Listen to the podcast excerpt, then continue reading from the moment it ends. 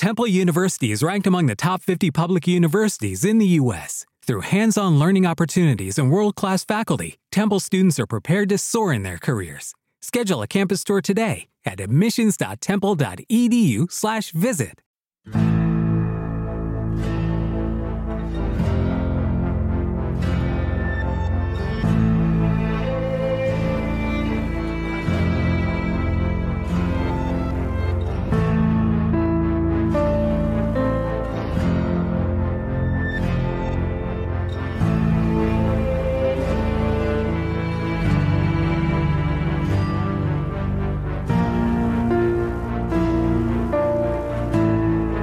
Bienvenidos a Expresa Westworld, destino el segundo episodio de la segunda temporada. Esperemos tengan una divertida travesía. Como siempre, cuento con mi compañera, ayudante de, trave- de tracción, iba a decir de travesía.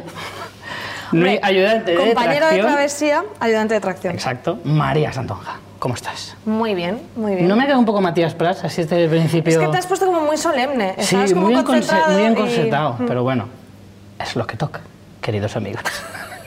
Es que además ya cuando entras en el papel ya cuesta mucho salir, pero vale, no, vamos a volver otra vez a lo de siempre. Eh, yo soy Richie Fintano, maquinista, mm, conductor de este tren eh, a punto de descarrilar. Y nada, vamos a hablar pues, del segundo episodio de la segunda temporada de Westworld, como ya sabréis. Y eh, vamos a tope.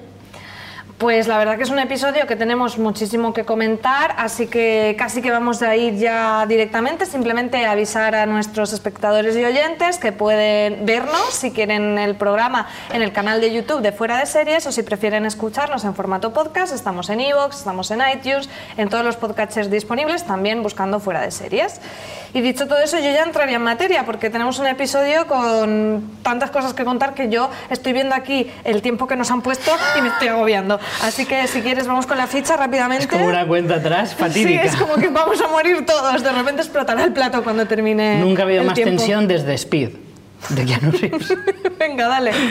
Vale, ficha del episodio, ¿vale? El nombre del episodio, Reunión. Título original, contra todo pronóstico, Reunión. Eh, la fecha de emisión fue el 29 de abril. Este no, te Eh, ha, no te ha dado miedo traducirlo, ¿no? No, es cierto que mi acento inglés eh, no ha variado mucho, Mm. ¿vale? Del castellano, pero eh, la cadena en la que se emitió aquí en España fue HBO España, eso lo vais a saber mm, todos, porque si habéis visto el episodio habrá sido a través de eso. Y bueno, este episodio ha sido dirigido por Vincenzo Natali, ¿eh? un director, a mí me dio mucha alegría verlo, cuando siempre me fijo en los directores de los episodios, porque me da curiosidad, sobre todo cuando reconozco algún nombre, que no siempre es así. Pero Vincenzo Natali es un director muy conocido, sobre todo por películas como Cube. Además, también ha trabajado en otras series En Juego de Tronos ha importantes. estado, en la primera de Westworld también En. Juego de Tronos no lo sé, ¿eh? Me parece que sí.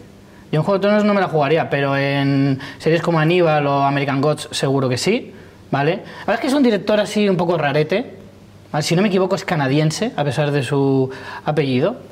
Y es así oscurete, que le gustan las historias así Hombre, un poco Cube, chungas, ¿eh? ya- Hombre, ya lo comentamos la temporada pasada. Peliculón Cube. Bueno, pues el episodio mantiene la puntuación del primer episodio en IMDB. A día de hoy eh, tiene un 8,6.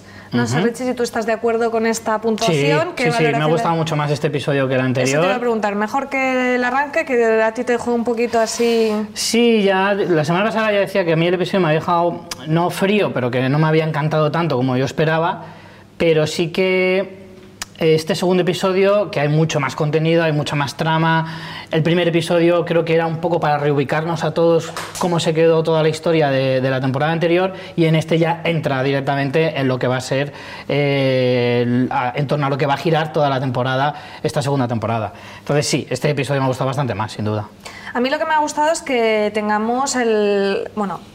Por supuesto, el encuentro entre Maeve y Dolores, que creo que es algo que todos esperábamos. Sí. Quizá para mí sea lo más destacable del episodio y sobre todo encontrarnos con viejos conocidos como Lawrence, al que le teníamos bastante cariño, Logan, que, sí, del que... no sabíamos nada y bueno, Pensamos que podía haber tenido un trágico final porque la última vez que lo vimos estaba en Bolingas ver, encima de un caballo hacia el yo es horizonte. que aquí, bueno, luego quería hacer una puntualización, pero creo que lo voy a hacer luego cuando vayamos con esa trama concreta, ¿vale? Sobre ese punto concreto, porque no sé si quedan muy claras las, las líneas temporales. No, aquí nunca queda nada claro. Por pero eso, bueno, luego, luego- luego con lo eso. abordaremos Y luego tranquilamente. tenemos a El Lazo, que supongo que es lo que más te, agra- te ha agradado a ti del episodio. Por supuesto. Que no nos acordábamos cómo se llamaba este personaje. Y decía el látigo, pero me acerqué, anterior, ¿eh? pero Me es el lazo.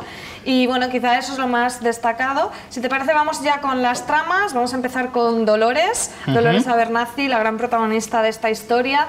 Y bueno, eh, empezamos fallando teorías, Richie, porque Sí. eh, resulta que nosotros teorizamos sobre si eh, sobre a quién iba a encontrar Dolores.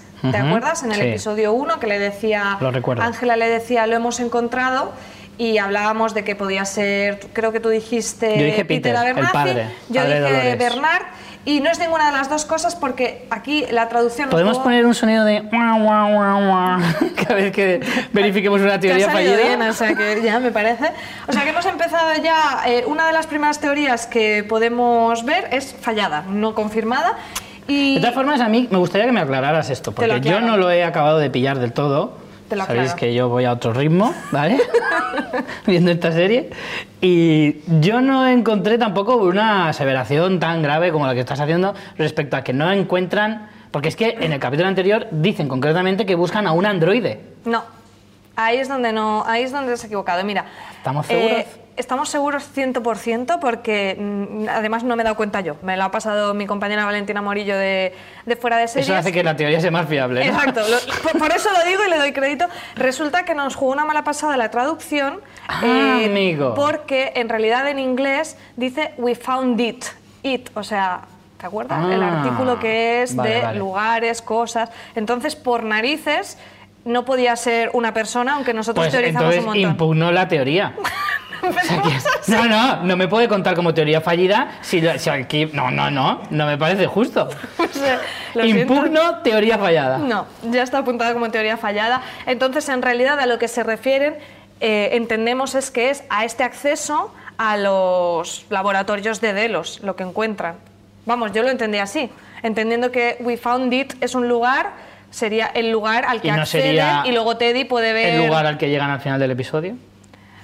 Bueno, claro, jugando con las líneas temporales. Yo entendí, yo entendí que era eh, más que nada porque luego le dice Dolores a Teddy, quiero que veas la verdad.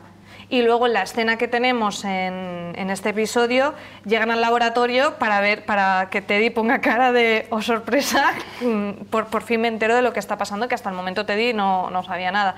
Entonces, ligando las dos cosas, que se refiere a un lugar y que le dice a Teddy lo de la verdad, yo daría por confirmar esta teoría. Es que si nos ponemos aquí puntillosos no vamos a confirmar nada, también te lo digo, ¿no? Porque ya estábamos con lo de mm, es, eh, mm, Westworld está en una isla, pero no se descarta que sea un planeta porque los planetas pueden ser islas. Jolín, Ya. si nos ponemos así. Hombre, esa teoría también ha quedado desbancada en este episodio, yo creo. Que están en otro planeta. ¿Por qué? Porque se ve el mundo real. ¿O no? ¿Cómo que no? Ahora, lo- ahora vamos. No abras tantos melones a la vez. Bueno, Eh, bueno. te estás agobiando. te Bueno, estás bueno, agobiando. bueno. Bueno, pues... Me eh, estáis haciendo el truco. Vamos con la escena esta en la que eh, nos llevan al momento del incidente y llegan Dolores, Ángela y Teddy a una zona donde están todavía los ingenieros de Westworld y no saben la que se ha liado arriba. Eh, Estaban ahí en plan, hostia, ¿has visto el partido de ayer, tío? no se había enterado de nada, ¿eh? Y está muy guay porque a mí lo que más me gustó de esta escena es poder ver a Teddy viendo, que me pareció hasta un troleo, pasando la, la tablet y viendo sus muertes. Me pareció bastante cómico. Trágico, pero cómico a la vez. Yo, está claro que Westworld no es una serie donde haya excesiva comedia y humor. muy pero, poco. Pero Teddy nos lo da. Pero Teddy, siendo el personaje que es, yo habría hecho como una especie de mural de las muertes más absurdas de Teddy. Todo con fotos de él en plan... "Eh". Sí, aquí vemos que Teddy empieza a descubrir lo que ha pasado.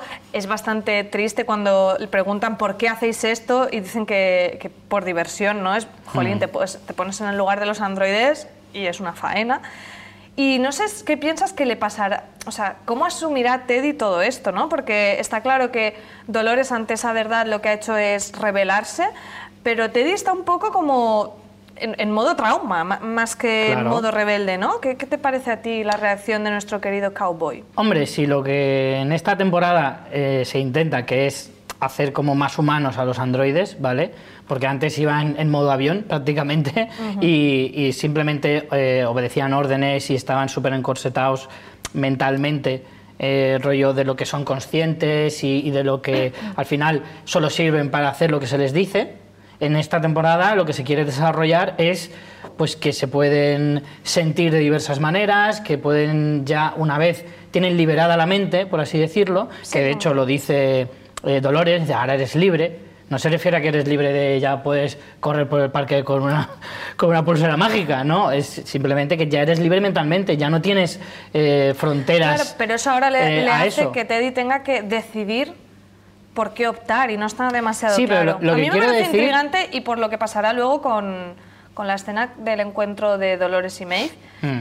Y es eh, que mm, precisamente estás diciendo lo de eres libre y precisamente Maeve cuando cuestiona a Dolores y sus motivaciones, eh, hay un momento en que apela directamente a Teddy, ¿no? Le mira y le dice, ¿te sientes libre? Como diciendo, igual no te sientes tan libre porque estás un poco dictadorcilla.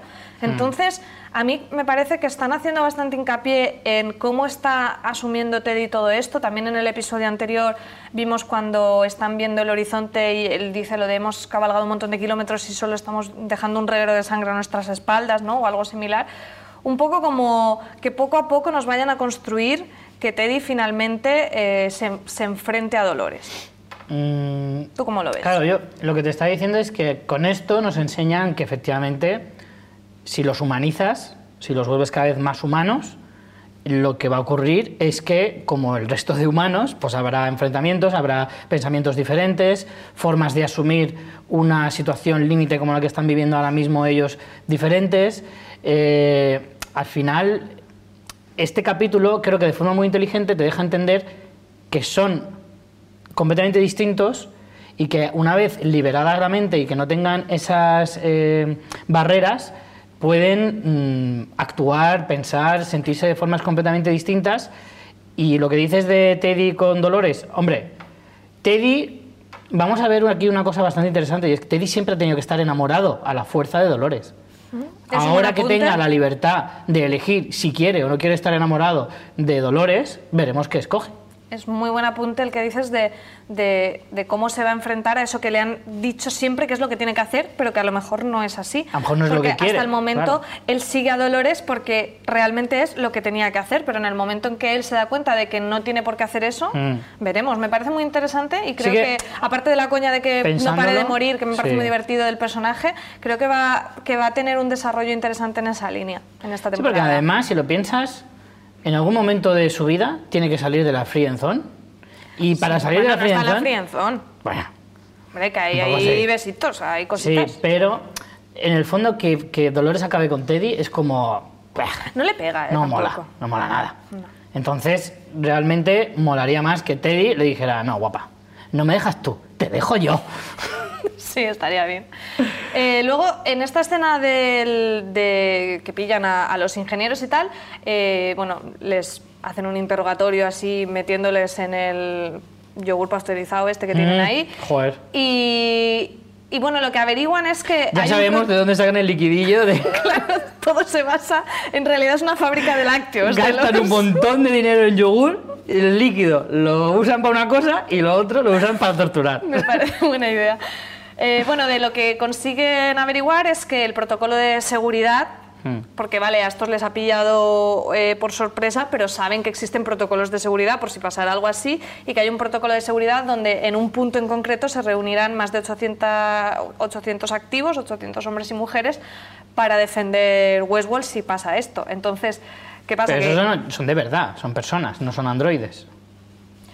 Pues ese es otro tema, porque podemos deducir que si es para, si el protocolo es para evitar una rebelión androide, mm, no sería muy inteligente exacto. poner androides. Tienes que ser un poco lerdo. Pero yo siempre he dicho que me parece que uno de los usos más obvios que podría tener esta tecnología es el uso militar. Entonces, Sí, no está pero- mal tirado eso claro, tampoco. Pero en un mundo como este eh, es tan fácil hacer así y, y un pirateo de toda esa peña y 800 que tienes a favor, Se de te repente son en contra. 800 en contra. Claro, No sabemos, hombre, deducimos que serían personas, pero no, no está mal tirada.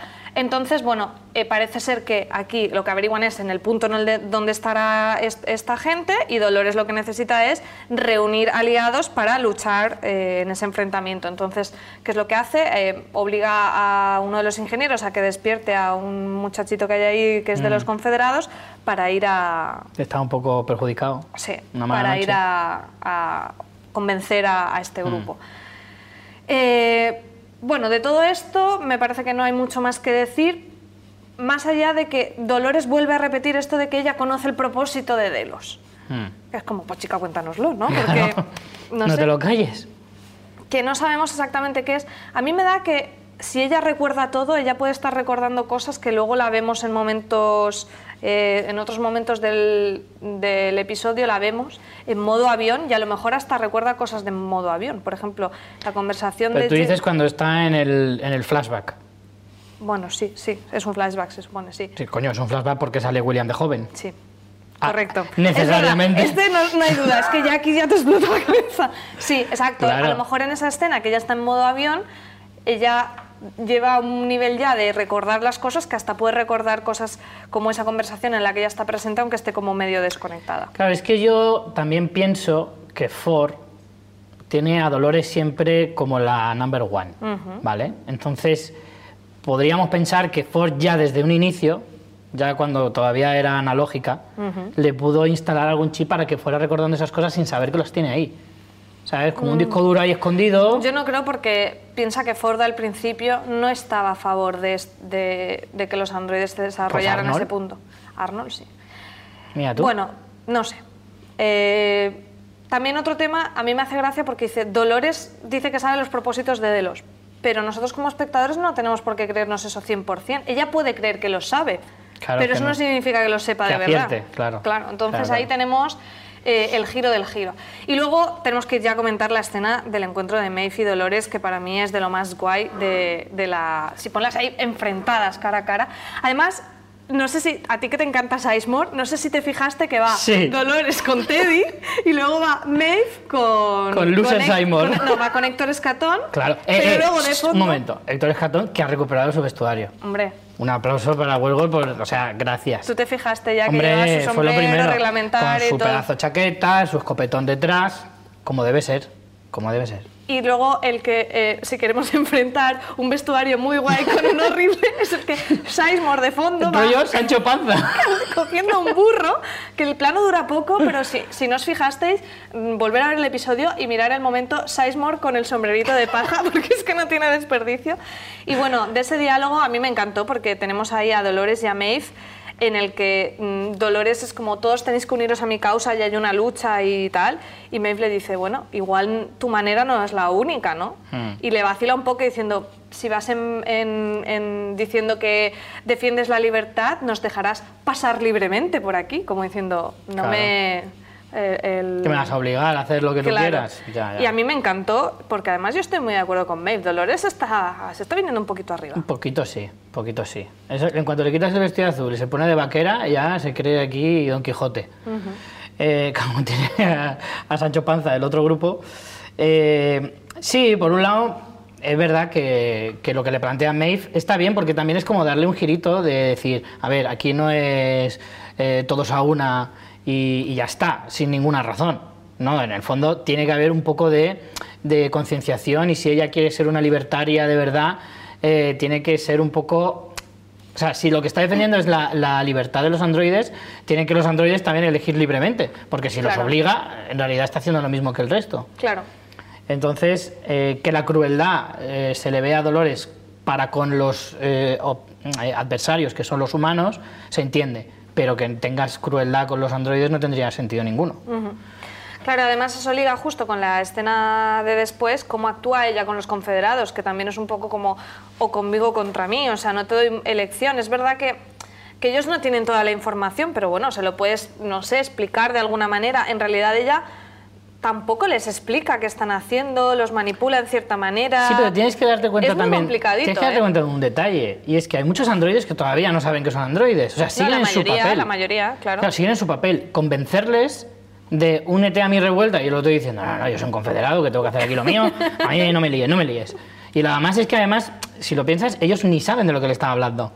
Bueno, Porque pero para eso se ha activados- llevado al ingeniero y la tablet. Claro, tienen activados los filtros de yo Sí, esto es no lo escucho, me hago el loco. Es verdad, de eso no nos acordamos que en la primera temporada con Bernard pasaba, que había documentos, había puertas, había cosas que eh, estaban filtradas y no, y no podían ver para, por protocolos de seguridad del parque, o sea que eso también está bien. De Pero hecho, bueno, o sea, quiero decir, esto que estamos diciendo justifica un poco que luego entraran en la, en la sala donde están los confederados, se cepillaran a todos menos a uno.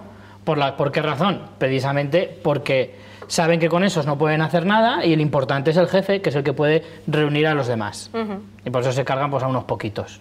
pero luego los reviven porque les interesa tener soldados, o sea que Mm. Claro. bueno. Pero también tienes la ventaja esa de que te los puedes cepillar y luego que se levanten otra vez. Claro, por eso se ha llevado el ingeniero de turné. Claro.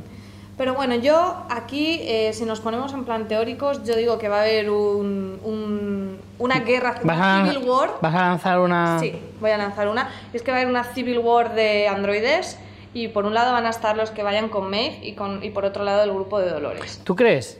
Yo es que creo que Maeve no está para esas chorradas. ¿Sabes? O sea, Maeve Ya, no se va a poner a reclutar un No, ejército no para luchar contra Dolores. A lo mejor hay gente que se une a ella. A diferencia de Dolores, que sí que está reclutando. No sé, pero que haya ahí un pique, eso está claro. Y Hombre, sí que me podría creer que a lo mejor Héctor puede reunir a su banda y sean un huevo, o pueda, yo que sé, convencer a uno que sea el líder de un grupo gordo y solo con convencer a ese ya tiene a todos los demás de su lado. Mm. Eso podría ser. Bueno, entonces Richie, ¿tú eres Team Maeve o eres Team Dolores? Hombre, es que en el Team Maeve está Héctor.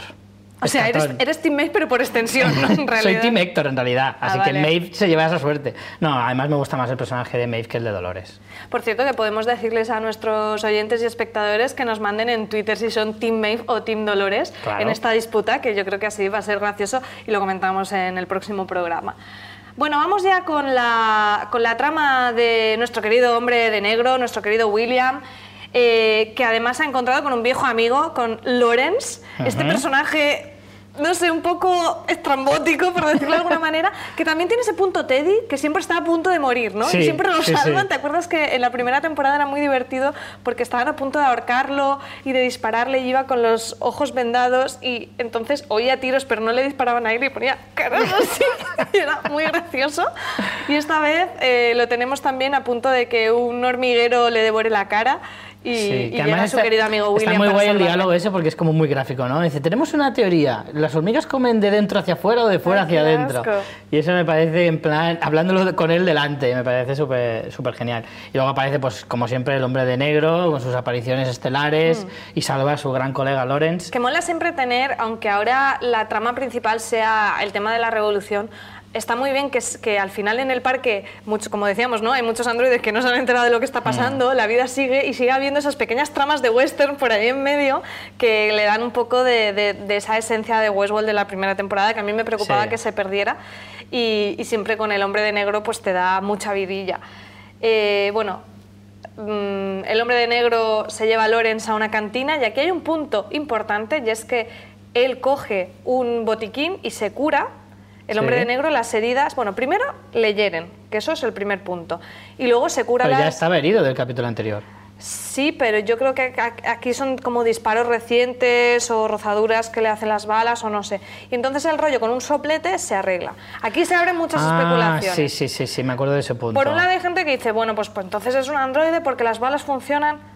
No necesariamente, porque de hecho dijimos que eh, ahora en el parque el cambio que hizo Ford, y por eso William estaba muy contento, es que el juego era de verdad, porque se habían igualado las... eh, un poco Sí, sí, que lo- las armas los- ya hacían daño a todos. Exactamente. Sí, sí, que ya sabíamos que la temporada pasada hicieron mucho hincapié en decir que no podían herir a los eh, invitados, lógicamente. Claro, pero ahora ya sí. O sea, que esto no tiene por qué decirnos que sea un androide Claro. William, que lo puede ser, ¿eh? Pero digo que esto no es motivo suficiente para que Qué sea... pajarines en la serie ahí jugando al despiste. Pero es que te meten otra, y es que vemos que se cura con un soplete, igual que hemos visto, por ejemplo, en el primer episodio, que Maeve curaba a Héctor en el pecho, ¿te acuerdas? Sí, Pero sí. claro, esto tampoco te dice nada, porque... pff, Claro, a la tecnología a la lo mejor ha tecnología del avanzado futuro tanto. a lo mejor es una prótesis Sí, sí, o yo qué sé qué. O sea, que yo cuando lo vi fue como...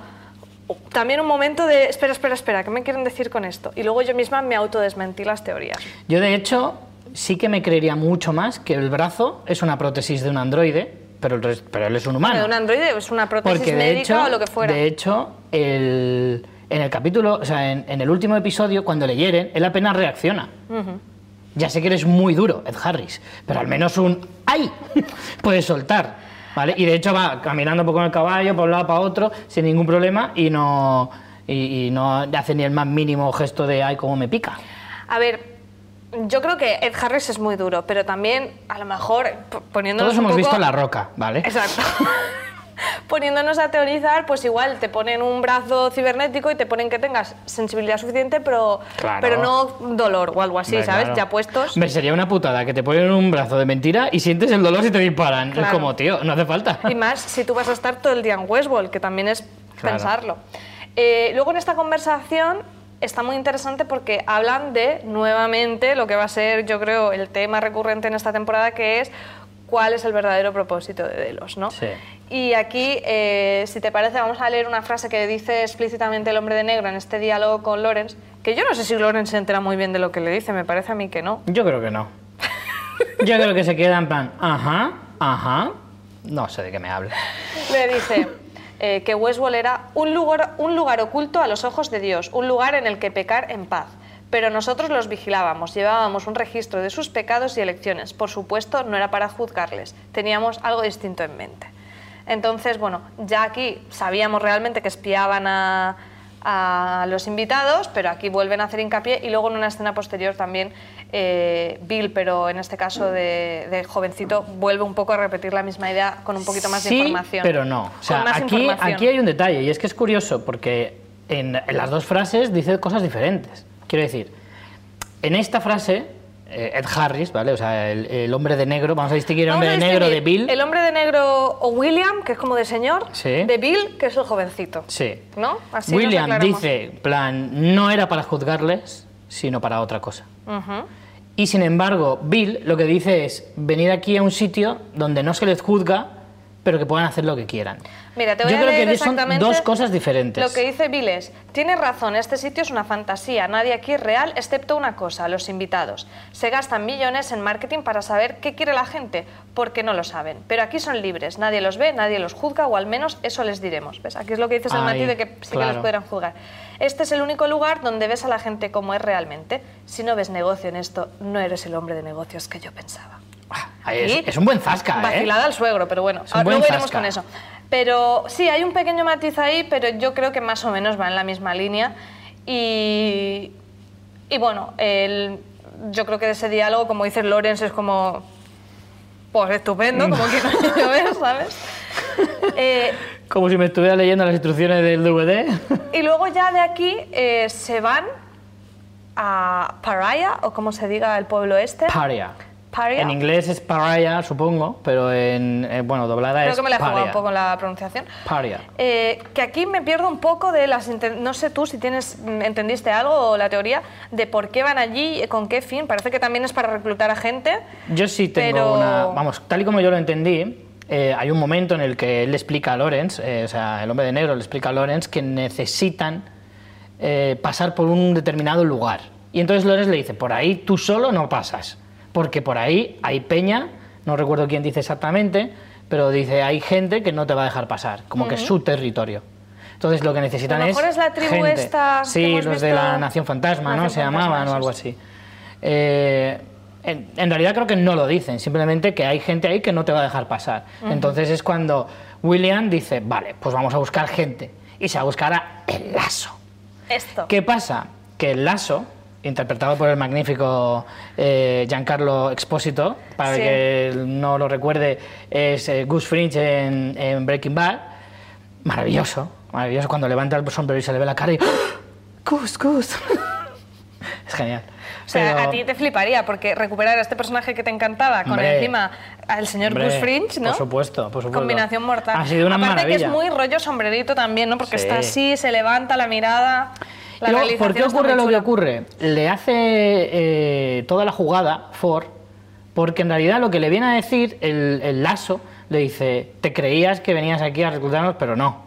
Esto lo vas a hacer tú solo, bonito. De hecho, tengo la frase que dice, este juego está hecho para ti, William, pero debes jugarlo solo. Te veo en el Valle de Allende. Sí, que viene a ser más o menos lo que le dijo el robot Pensaba cara que desmontable. decir, pero que viene a ser más o menos, mira, que te jodas. Es un poco... Básicamente es, búscate la vida, es colega. más bonito, pero es un poco apáñatela. Sí, correcto. Que bueno, que más o menos es lo que le dice el niño cara desmontable de, Sí, del capítulo anterior. Que viene a decir, esto lo vas a jugar tú solo, no te busques atajos, no te busques trucos, no.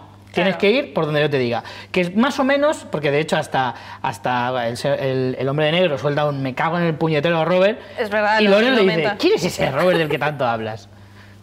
Sí, de Y hecho, dice, ¿no has visto el silencio de los corderos? de hecho es lo que dices, que Lorenz no se entera de nada, que dice, vamos a ver a este señor, ¿este señor quién es? Y le dice, el lazo que eras tú antes, y el otro tiene que quedarse Claro, yo estoy diciendo, quieto". ¿qué dices? Porque recordemos que... Si yo era eh, pescadero de joven. El androide de Lawrence en este tiempo presente, en el tiempo pasado, que lo vimos en la primera temporada con Bill y Logan, era el lazo. Sabéis que a veces cambian los androides de personaje. También vimos como a Peter Abernathy lo cambiaron por el Sí. señor de la taberna, o y no Maeve, recuerdo. de- antes de ser la medium, de, uy, la medium, La la, la madame La madame. del salón era, era pues una granjera Exacto. simplemente, o sea que eso sí que, que más o menos la lo, lo dominamos. Así que Bueno. bueno, al final se te queda una escena con la cara del pobre Harry diciendo la madre que parió al Anthony que ya me la ha jugado otra vez, ¿no? Sí. Pero es, la verdad que la escena es brutal. Vamos con el tema de los, que aquí es donde tenemos... Aquí ha habido más what the fucks que en ningún otro momento de la, la serie, parte de más la temporada. importante del episodio. Empezamos con la escena eh, precréditos con Arnold y Dolores en, un- en el pasado. Parece que están como haciendo pruebas de Dolores para lo que luego sabremos que es eh, esa presentación que le van a hacer a Logan. eh, en lo que parece ser el mundo de los humanos. Y yo digo parece ser porque aquí ya vienen las teorías, ¿no? Y es que Dolores ya nos ha dicho que ella ha estado en el mundo de los humanos, pero puede ser lo que ella cree y no necesariamente ser el mundo de los humanos, porque esto podría ser otro parque, podría ser Future World, por ejemplo. Hmm. ¿Cómo te quedas? Future World, ¿eh? Future World podría ser. Creo que ya lo hablamos la semana pasada de que nos estábamos yendo mucho a, a momentos históricos así antiguos y no necesariamente tenían que ser eso. Podían ser, podríamos habernos planteado eh, una ciencia ficción Para los así parques, o ¿te refieres? sí, o futuros eh, posibles. A ver, esa teoría podría valer, pero no entendería entonces toda la parafernalia que montan alrededor de, de Dolores. Quiero decir, la conversación de Bill con el suegro delante de ella o cerca, eh, la, el- la movida, o sea, que se drogue eh, Logan delante de ella, todo eso en realidad dentro de un parque no le vería tanto sentido. Bueno, a ver, no lo entiendas como un parque, sino que no es el mundo real. A lo mejor en ese momento no es un parque, son unas instalaciones. ¿Sabes? Yo no tengo claro que sea el mundo real. Sí que es cierto que si lo piensas, dices, vale, Arnold se está haciendo un chaletaco en el puto centro ¿A qué era raro eso? con piedras del castillo de, de Grey School, de He-Man, o sea... dice, Esta será la habitación del niño. ¿Pero qué habitación? Si no puede colgar ni un póster ni nada. Todo es a ladrillacos, unos ladrillacos así, Aparte, de piedra. Todo como muy intrigante, eso que parece ¿Vas a así vivir en una catedral? Un laberinto, o sea, tiene un Sí, punto sí. raro. Yo eh, sospeché de eso por lo que dices, porque a mí Y eso en el centro. no sé cómo estará el tema de, la, de la especulación inmobiliaria eh, en este futuro, pero me pareció raro. Y luego por una frase que dice Arnold, que dice, mi mujer está en el otro parque. Y dices, ¿cómo el otro? El otro es porque este es uno, ¿no? Hmm. A Yo mí es que esa lo del otro frase- parque no lo pillé. Esa frase, que a lo O sea, no lo mejor escuché. me la ha jugado también eh, los subtítulos, pero mm, dice el otro parque y a mí me, mm, me explotó un poco la cabeza ahí con Mm. lo del otro parque. Porque si hay un otro, es que hay un este. Hombre, lo que sí es seguro es que si hay una mujer de Arnold, es que sí es el pasado seguro. Bueno, Que en el pasado le pusieron este el niño de Charlie, pero sí. A ver, es que Sí, pero bueno. Tampoco hay que volverse loco. Yo creo que sí que aquí el- la cronología me parece bastante clara, que es el- los inicios de, de Westworld, eh, que es como ellos consiguen que Delos entre como compañía. O sea, es que si nos ponemos a cuestionárnoslo todo, yo sí que me creo eso bastante, pero uf, te pueden dar mil vueltas con el tema. Mm. Y luego también, eh, curiosamente, en la escena que está Bern- eh, Bernard, iba a decir, Arnold con Dolores, vemos de fondo a Ford. Y le dice además una frase bastante significativa que es como no te encariñes con... Qué truqui no- de no, no sacar tengas- la cara de Ford, ¿eh? Mm. Ya lo han hecho más veces también. Sí. Eh, De ese fin de semana Anthony Hopkins no podía grabar. Bueno, aparte porque lo hacen también rejuvenecido con, Sí, el, sí. con el tema este. Eh, bueno, luego vamos a lo que es para mí el gran descubrimiento del episodio y es que ya conocemos por fin a la familia Delos y es que... Ahí sí que me dio un jamacuco, ¿eh? A ver, realmente yo me lo esperaba. Yo creo que además esto lo llegamos a decir la temporada pasada, que tenía toda la pinta de que ellos eran los inversores y que William estaba por ahí metido en el ajo. Eh, Pues es pero que bueno, Delos, por fin se Delos no confirma. parece un apellido americano típico. Entonces, claro, cuando yo Delos, yo pensaba que eran unas siglas de algo. Ya. Bueno, pero a James Delos en la web, si tú entrabas en Delos Corporation, que sabes que hacen webs aquí para el tema del Sí. Transmedia HBO, ya veías a- al señor James Delos ahí en la, en la fotillo. O sea que Mm. yo a este lo tenía ubicado. Pero claro, no sabíamos que Logan es su hijo, pero tiene todo el sentido eh, en- del rollo de hijo de, Como de no niño sabemos, rico como caprichoso. no sabemos que es su hijo, claro que es su hijo. No, no lo sabíamos. Aquí sí lo sabemos porque le llaman Logan Delos. No lo sabíamos hasta este punto. Hombre, pero que el que tenía pasta era el padre de Logan, sí lo sabíamos. Sí, pero no sabíamos que era James Delos. O sea, podíamos deducir que si Logan era un tío rico y, hay un fundador de Westworld que es un tío rico que se llama Delos, que estuviéramos hablando de las mismas personas, pero no nos lo habían dicho hasta esta vez. Mm. Con lo que William, el hombre de negro, es eh, también de esa familia pastosa. Entonces, bueno, tenemos esa demostración privada de, de la iniciativa Argos, que esto es otra, es otra cosa. O sea, ya nos meten aquí como, como más empresas, porque no sabemos bien la iniciativa Argos, Claro, si es, que una la, cosa es la parte quién desarrolla la idea y otro quién financia la idea. Claro, la iniciativa Argos entendemos que es lo que está previamente a Delos, que puede ser la empresa de desarrollo tecnológico de Ford y Arnold, pero tampoco nos han dicho mucho más. Pero tenemos ahí unas una nueva empresa que Tal descubrir. como yo lo entendí, o sea, en ese punto la cosa estaba, eh, los androides ya estaban desarrollados, el parque ya existía, al menos el de Westworld, los otros no lo sé, eh, porque claro, ellos van a visitar el parque antes de decir sí a, a meterse en el, en el negocio. Sí, sí. Yo claro. lo que entiendo es que, pasa claro, esto pasa previamente. sí, sí, Esto pasa previo a, a lo que vimos en la primera temporada. claro. Entonces yo lo que entiendo es que es William, o Bill en este caso, el que convence al señor Delos para financiar y para convertir eso en otra cosa, porque hasta ese momento estaba perdiendo dinero. O sea, estaban mirando las cuentas, estaban diciendo, no, mira, esto pierde dinero por todos los lados, no tiene no- sentido o no meter dinero aquí. O no perdiendo, pero que tampoco le veía un futuro a eso, co- como Mm. dicen en el diálogo. Aquí un poco la cronología es que eh, se lo presentan a Logan, a Logan le flipa, se va al parque, se lleva a Claro, William. pero Logan lo ve, a Logan le flipa de forma lúdica, es decir, guau, Obviamente. que me lo puedo Claro, pasar teta. Es Logan, o sea, la Sí. capa es lo que ves. Sí. Lo que ves, que me encanta el personaje, eh, Sí, hay sí, que decirlo. es genial. Me, me ha gustado mucho poder recuperarlo. Pero entonces eh, a Logan le convencen con esa presentación. eh, en, en público y en privado le convencen a Ajá. Logan y luego él con William se van al parque a hacer ya un, un beta testing pero en directo. Que eso es lo que vemos en la primera temporada. Exactamente, es lo que vemos en la primera temporada y es en, ese, mm, en esa prueba en la que tenemos el recorrido de, de Bill, ¿no? que es todo ese trayecto personal que él hace, que de hecho tiene cierto cierre en este episodio con esa escena final que está Bill con Dolores en- en la- eh, desnuda en las, eh, los cubículos estos de, Sí. de los ingenieros. ¿no? Y es en- a través de ese recorrido que eh, Bill ve el potencial del parque y convence a James Delos. Y tenemos esa maravillosa escena en que por fin conocemos a James Delos llegando como buen ricachón en helicóptero, congelándose el parque en una escena muy chula de presentación Mm. del personaje. ¿Qué te pareció a ti el señor James Delos?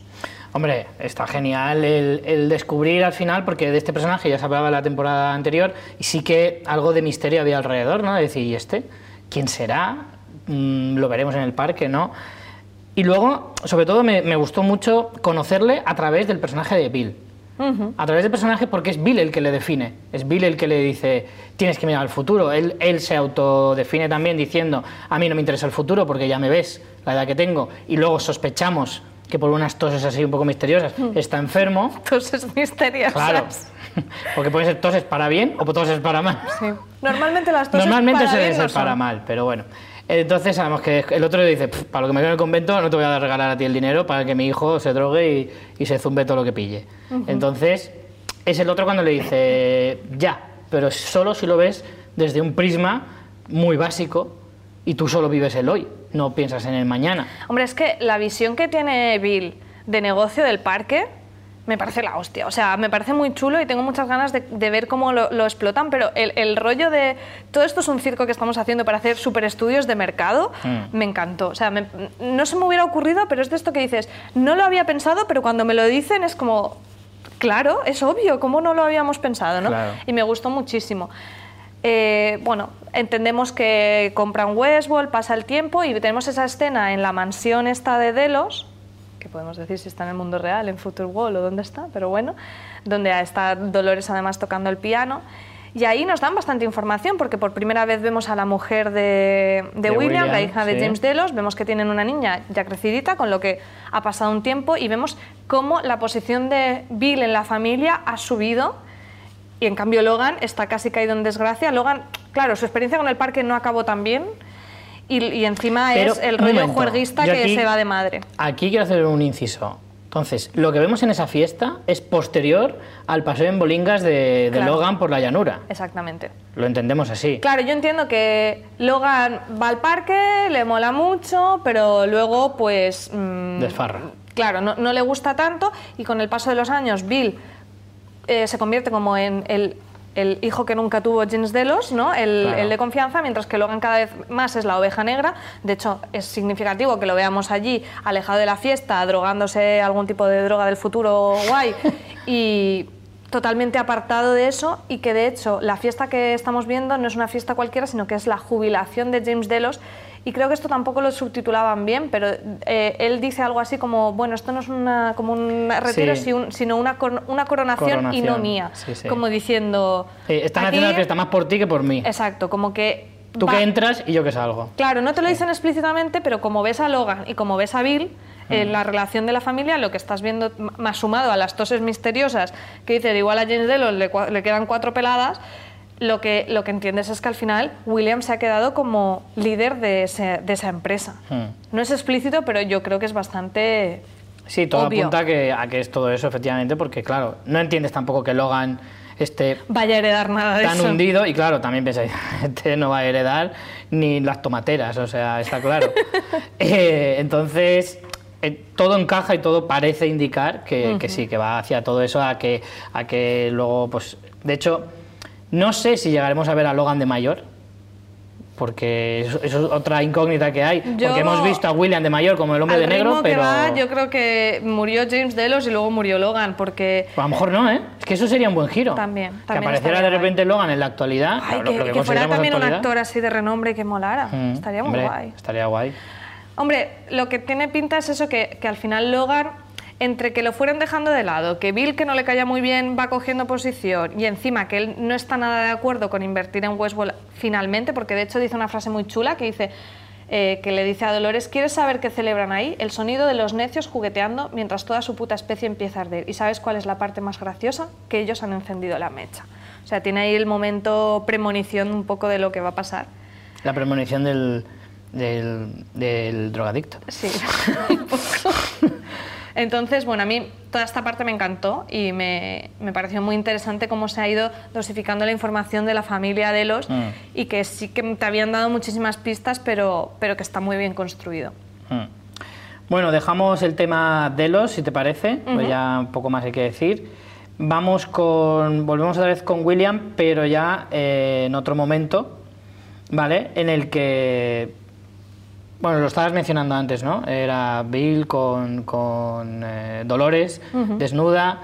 Mm, esto, claro, lo ubicamos un poco, lo ubicaríamos antes o después de la fiesta, porque podría pasar en cualquier otro momento, en cualquier de esos dos momentos. No sé si es antes o después de la fiesta, desde luego es después del viaje de Bill Sí, sí, en claro. Westworld en la primera dice, ¿cómo me temporada. pude enamorar de ti, no? Claro, o sea, es un poco es un poco como si dijéramos el punto de inflexión de ya no es Bill, es William el hombre de negro, ¿no? Un poco Mm. esa separación, ese cambio de intenciones. Entonces, ¿tú crees que Dolores recuerda todo eso? ¿Todas Yo- esas conversaciones? Yo creo que sí.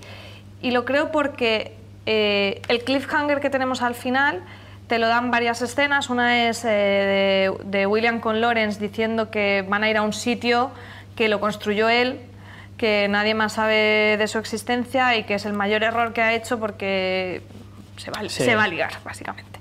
Y a la vez Dolores dice eh, la frase el- cuando está con Teddy que están como yendo al, al pueblo donde está el coronel de los confederados o algo así. eh, le dice también una frase que es tipo, mm, este lugar no es un lugar, es un arma y me tuvo el gran error de enseñármelo un viejo amigo. Entonces, claro, te ponen eso consecutivamente, me parecería muy engañoso que nos estuvieran refiriendo a lo mismo. Y cuando ves el plano parecen como unas excavadoras y hay como agua, que es que inevitablemente te hace pensar en el lago ese que hemos visto, que, hombre, un arma parece, ya que había un montón de peña ahí muerta. Y, y también es verdad que el lago, cuando está la gente de, de Delos, de la organización, ellos no saben de esa existencia, con lo que cuadraría con lo que dice William de que mm, la gente no lo conocía. De hecho, hay Ahora, un... ¿cómo funciona un lago como arma y todo eso? Es lo que no tenemos ni idea, pero Es que yo a lo creo mejor que... el arma no es el lago. Claro, No será es el algo que agua. hay abajo Claro. o yo qué sé. La cuestión es, hay un diálogo que hemos pasado un poco por alto también, que es eh, que el hombre de negro se lo dice a Lawrence. Cuando le pregunta eh, quién es Robert, le pregunta algo así como, ¿qué es? ¿El creador de todo esto? Le dijo, no, el creador fui yo. Y si fue el mayor error de mi vida, o algo así, ¿no? Dice algo parecido. Pero no sé si se Que refiere a todo Westworld o a esa parte en concreto o a qué. Eso es lo que Yo no me creo queda que se refiere más a esa parte en concreto. Y Mm, de yo hecho, sí, yo- creo que William se dirige a ese punto también. O sea, que veremos a Dolores encontrarse con William ahí, o sea, con el hombre de negro, quiero decir. Bueno, si, si están, o sea, si se espera, si coinciden temporalmente ahí, que no lo sabemos. En teoría sí, porque lo que está sucediendo, o sea, lo Pero que no sabemos- estamos viendo del hombre de negro y Dolores ahora mismo sí que coinciden en el tiempo. pero no sabemos eso en el parque, lo lejos que está, mm, cuánto hace que está allí Dolores, si se ha ido, si ha pasado a Hombre, saludar. si la idea es No que, eh, digamos, que el hombre de negro está yendo hacia la salida del parque, entendemos. O no. Sí, eso él lo- eso él lo lo ha- estás entendiendo tú. Él lo ha. Joder, está- ha hablado de que, de que quiere ir hacia la frontera del parque, hacia, hacia el punto más lejano del parque, que es precisamente eh, por eso que no puede ir solo porque está defendido. Pero hablan Y- de un, algo que es un y poco Dolores metafórico, de lo que hablan es del Valle de Allende y de todo eso que puede ser metafórico. Es que es muy rollo la, la puerta, el juego, el laberinto. Yo creo que va un poco No por ahí la idea de decir eso, de, de que van hacia el mismo punto. O sea, la única forma de salir del parque en realidad es esa, creo yo. Bueno, eh, uf, Bueno, ¿tienes alguna teoría sobre ese arma? no, la verdad que con eso voy muy perdida. ¿Tú sí? No. a ver si me sorprendías, pero la verdad es que mm, cuando veía, no, es un arma, o sea, me hubiera esperado cualquier cosa de es un lugar, es una persona, eh, es un coche, no lo sé, pero que diga es un arma, yo digo, ¿un arma? ¿Cómo va a ser un arma? Porque además es que yo hubiera pensado muchas formas de utilizar a los androides, usarlos como armas sería usarlos como soldados, pero más allá de eso, y no le veo tanto misterio poner eso, pero decir que es un arma, te encuentras ahí cuatro grúas gigantescas Ya. y demás, y como no hagas un transformer, Hombre, las, las grúas, a ver, espérate un momento, las grúas son el plano que vemos que ven, o sea, es el contraplano de Teddy y Dolores mirando. sí. ¿Por qué? No, porque estoy pensando que eso temporalmente sucede antes de cuando han pasado las dos semanas desde el incidente Sí. y lo ve Bernardo, o sea que podrían estar haciendo el lago, que se hace muy rápido el lago, por lo visto, en dos semanas. Sí, pero necesitas grúas para un lago. Hombre, para perforar lo que haya, para que salga el agua que estará abajo. Pero, No lo sé, mira, esto- Un lago como arma me parece un poco Sí. chungo, Vamos ¿eh? a pasar de esto.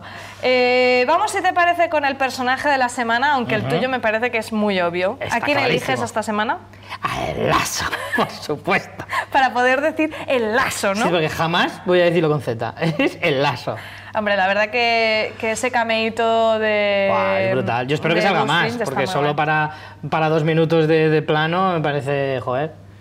Yo tengo que elegir a Maeve porque me gusta mucho cómo le planta cara a Dolores. Eh, tengo muchas ganas de ver todo lo que pasa con ella y aunque su escena es muy corta y quizá no es tan relevante en cuanto a descubrimientos de la trama, me parece que está apuntando bastante el fondo de los personajes, ese lado oscuro que estamos viendo en Dolores. Y, y es que me encanta Maeve, lo siento. Aunque Yo- salga poco, Maeve. Pero se ¿no lo tienes la merece. sensación de que estos dos episodios han sido como muy muy por la superficie de lo que es el personaje? O sea, que no Yo hemos creo que- avanzado prácticamente nada en su trama. En, en su fondo, no. Yo, de hecho, es que la hemos visto muy poco, tanto en el 1 como en el 2, y espero que en el 3 eh, veamos más de Maeve, porque sea, hemos tenido mucho de. Dolores, también Porque de es que, William. de hecho, su trama, si solo se basa en ir a buscar a su hija, es como muy pobre. O sea, tienes que darme un poquito más de Maeve. Por eso va a ponerse contra Dolores, ya lo verás. Hmm. Bueno, vamos con las teorías. eh, recopilaremos todas las que hemos dicho en este episodio. No sé si te queda alguna por decir. Yo de momento creo que este episodio no he lanzado ninguna, porque lo del arma me tiene ahí un poco... Algunas sí. Bueno, yo lo repasaré, ¿eh? yo repaso el audio y luego apunto todo lo que hemos Vale, dicho, vale. Pero eh, vamos a ver el gráfico de cómo van nuestras teorías y vamos por Yo ahora- impugno este, este gráfico, no, ¿eh? siento. Lo impugno totalmente. Hemos hecho cinco teorías del primer episodio, de las cuales eh, cuatro todavía están sin confirmar y una se ha desmentido, que le hemos fallado las dos. Los dos, eh, ninguno de lo- no dijimos lo mismo. Tú dijiste efectivamente que Dolores buscaba a Peter a Bernard y yo decía que buscaba a Bernard y al final buscaba un sitio, o sea que fail total, absoluto y nos estrenamos con este gráfico cagándola, Rich. Yo sigo diciendo que no me parece justo, pero bueno, ahí lo dejo. Veremos la semana que viene si en el episodio 3 eh, se confirma alguna de las... Bueno, esto vamos, sabéis que vamos acumulando los del episodio 1, del 2, vamos llevando el recuento y veremos si en, la- en el próximo episodio podemos confirmar o desmentir más teorías. Y por último, como sabéis, recopilamos vuestros comentarios que nos mandáis en Twitter de, de cómo- de lo que os ha parecido el episodio y hemos escogido unos cuantos para leerlos. Tenemos, por ejemplo, a El oso y la doncella que nos dice, yo soy como Richie Fintano, hasta que María Santonja no me explica el capítulo, no me entero de la mitad de cosas. Muy bien. Eh, ¿No, no- no quieres decir nada? No, porque seguro que la ha escrito Miquel, que es amigo nuestro, y yo confío mucho en Miquel, y seguro que pilla más que yo, que es un tío con cabeza. Eh, Lidia nos escribía en Twitter también y decía, bueno, no estoy entendiendo nada, pero siento que se viene un plot twist. Un plot twist es un giro de guion, en inglés. Es que el inglés. Joder, Lidia, tía, no me pongas esas palabrejas. tipo, eh, estamos en el año 2150 y la mayoría de la población ha desaparecido o algo. Pues esto sería aquí super crossover de series, ¿no? En plan, yo qué sé, de, de estas de leftovers, Sí. con no sé. Pues oye, es que te puedes esperar cualquier cosa. Ya sabes que Jonathan Nolan y Lisa Joy han dicho que hemos visto solo un 10% de lo que hay, o sea que es que aquí va... Esto va a ser el nuevo Perdidos, está claro que va a haber giros Sí. loquísimos, o sea que esto yo no lo descarto. Ellos también han, han dicho ya que tienen material para cinco temporadas por lo menos, así que Madre mía. estamos rascando la superficie todavía. Mejor para nosotros. Gorka González nos dice, personajes ya construidos, los actores más integrados con ellos, cuatro líneas narrativas, hasta seis parques temáticos nuevos y un Nolan desmelenado. ¿Qué más se puede pedir? Westworld opositará seguro a mejor serie del año. Vale, y para terminar, Camila eh, nos escribía también, les tengo esta pregunta. ¿Qué opinan acerca del personaje de Elsie? Nos acordamos del personaje de Elsie, ¿no? Él sí esta- era la, la ingen- Bueno, no era ingen- ingeniera, era un cargo superior, era de- Sí. del departamento de comportamiento, era la segunda de, de Bernard en la primera que temporada. fue técnicamente asesinada, ¿no? De hecho, por el propio Bernard se entendió. Sí. Bueno, dice, ¿creen que de verdad está muerta o escondida en algún lugar del parque? Yo me inclino eh, a la segunda, pero nunca se sabe. Ella es uno de mis personajes favoritos. Yo estoy de acuerdo con Camila, me gustaría que siguiera viva porque el personaje molaba mucho. A ver, a mí me gustaría, pero no lo creo. Camila, yo estoy contigo, seguro que ha sobrevivido. Él sí es una superviviente. La verdad que el personaje era muy chulo, pero yo no, tengo, no las tengo todas conmigo de que aparezca. Eh, pues bueno, estos han sido nuestros comentarios. Si nos estáis escuchando en el podcast o viéndonos en YouTube, ya sabéis que nos podéis mandar los comentarios por Twitter mencionando arroba fuera de series y con el hashtag expreso Westwall. Y bueno, eh, creo que hemos conseguido más o menos meter todas las teorías y todo lo que ha pasado en este episodio, que no es poco. Y para despedirnos, eh, tenemos una frase de cierre que, mm, aunque igual está feo, porque está feo tener favoritos como le dicen a Bernard, pero es que a mí me da igual, porque la frase tiene que ser de Dolores. Tiene Por que ser de. Dolores, porque además Es es, que, que no tiene tiene, una frasaca, no ¿eh? tiene una, tiene varias, Sí. entonces es que estaba muy feo no hacer frase de Dolores. Y bueno, la frase es, solía ver la belleza en este mundo, pero ahora veo la verdad. Oh, yeah. Dolores Abernathy. Y nada, pues con esto nos vamos a ir despidiendo. Eh, muchas gracias por seguir, eh, seguirnos en YouTube. Ahora que estamos ahí, vamos a hacer un poquito de spam. Claro. Suscribíos si lo estáis viendo Denle por primera like. vez. Denle al like. ¿eh? Y, y nada, para los que nos estéis escuchando en podcast también, eh, nada, esperamos que lo hayáis disfrutado. Nos vemos la semana que viene. Hasta luego, María. Hasta la próxima, chao.